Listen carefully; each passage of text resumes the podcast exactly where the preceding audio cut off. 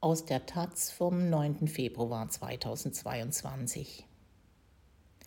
Endlich gegen Endometriose angehen. Die Ampelkoalition beschloss zwar, die Gendermedizin zu stärken, gegen die häufigste aller Frauenkrankheiten tat sich bisher jedoch nichts. Von Benjamin Weber. Im Koalitionsvertrag der neuen Regierung steht zwar, dass Gendermedizin Teil der medizinischen Ausbildungen und im Studium werden soll. Zu Endometriose ist bei den drei Ampelfraktionen jedoch nach dem Regierungswechsel nichts zu finden. Das war der politische Stand, als Theresia Krone Ende Januar eine Petition ins Internet stellte. Hashtag End Endosilence für eine nationale Endometriose-Strategie. Nach 48 Stunden war die Schwelle von 50.000 Unterschriften bereits geknackt. Jetzt, zwei Wochen später, haben mehr als 90.000 Menschen unterzeichnet. Damit habe sie nicht gerechnet, sagt die 19-jährige der Taz. Wir waren komplett überrascht und überwältigt. Die grüne Bundestagsabgeordnete Kappert-Gonert hatte schon im Oktober 2021 von der alten Bundesregierung schriftlich abgefragt, was diese gegen Endometriose unternommen habe. Die Antwort war relativ kurz. Man verwies darauf, dass man Informationen gesammelt und bereitgestellt habe beim RKI und auf drei weiteren staatlichen Webseiten. Das Gesundheitsministerium habe außerdem 2019 ein entsprechendes Symposium gefördert. Darüber hinaus seien bei dieser Krankheit Selbsthilfeinitiativen besonders wichtig.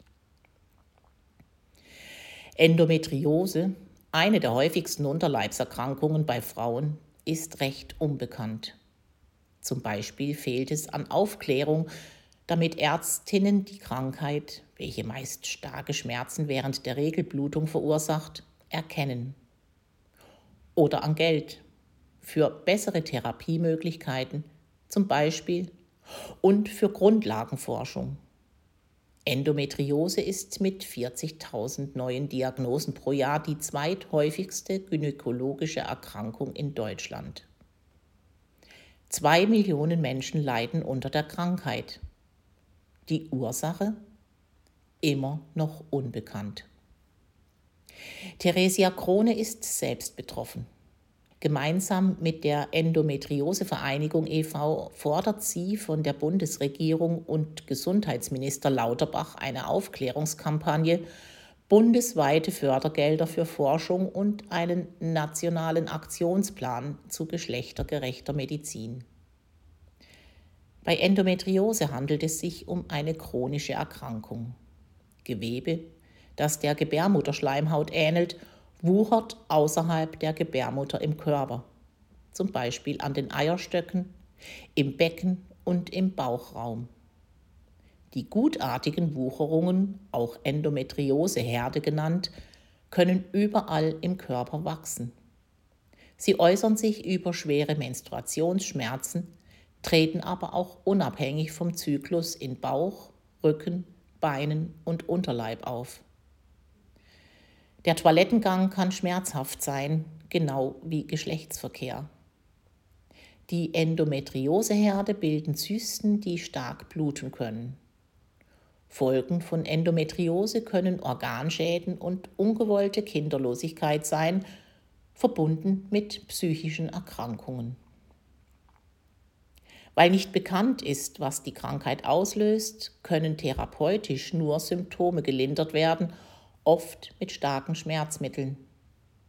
Auch werden die Endometrioseherde häufig operativ entfernt. Betroffene erzählen nicht nur von den teilweise unerträglichen Schmerzen, die sie als sehr belastend empfinden. Eine zweite Belastung kommt noch dazu. Denn bis zu einer Diagnose vergehen in Deutschland laut RKI durchschnittlich zwischen sechs und zehn Jahren. Viele berichten davon, dass sie in dieser Zeit der Unklarheit von Ärztinnen nicht ernst genommen wurden. Ich konnte nur noch mit Opiaten schlafen, erinnert sich auch Theresia Krone, und trotzdem habe ich von medizinischem Fachpersonal so Sachen gehört wie das sind normale Schmerzen für eine Frau oder du übertreibst. In der medizinischen Versorgung gibt es eine geschlechtsspezifische Verzerrung, den Gender Bias. Medizinische Forschungsergebnisse gelten häufig nur für CIS-Männer. Genauso wie es zu 90 Prozent Männer sind, die in Deutschland über Inhalte und Lehrpläne im Medizinstudium entscheiden. Ich bin dankbar, dass Betroffene wie Theresia Krone Druck machen und auf diese Schieflage hinweisen, meint die Gesundheitspolitikerin Saskia Weidenhaupt, Grüne. Auch aus dem Gesundheitsministerium heißt es, es sei ein Anliegen, die von Endometriose Betroffenen zu unterstützen. Mit den Forderungen wird sich das BMG auseinandersetzen und auch den Fortgang des geplanten nationalen Plans zur Endometriose in Frankreich verfolgen. Was man konkret tun will, bleibt unklar. In Frankreich hatte Emmanuel Macron im Januar in einer eigens produzierten Videoansprache verkündet, Endometriose sei ein gesamtgesellschaftliches Problem. Der französische Aktionsplan sieht Schulungen für medizinisches Personal vor, Fachzentren und ein im Gesundheitsministerium angesiedeltes Forschungsteam. Etwas Vergleichbares in Deutschland wünscht sich Theresia Krone. Es muss ja nicht gleich vom Bundeskanzler kommen, erklärt sie, aber von der Regierung erwarte ich ganz klar, Endometriose als gesellschaftliches Problem anzuerkennen. Das Feedback aus der Politik sei ausschließlich positiv. Man suche das Gespräch. Aber auch zahlreiche Betroffene hätten sich gemeldet, sagt Krone. Es ist richtig cool zu sehen, dass so viele Menschen, die in ihrem Leiden bisher nicht gehört wurden, jetzt zum ersten Mal in ihrem Leben die Hoffnung haben, dass sich etwas ändern könnte. Und diese Hoffnung habe ich natürlich auch.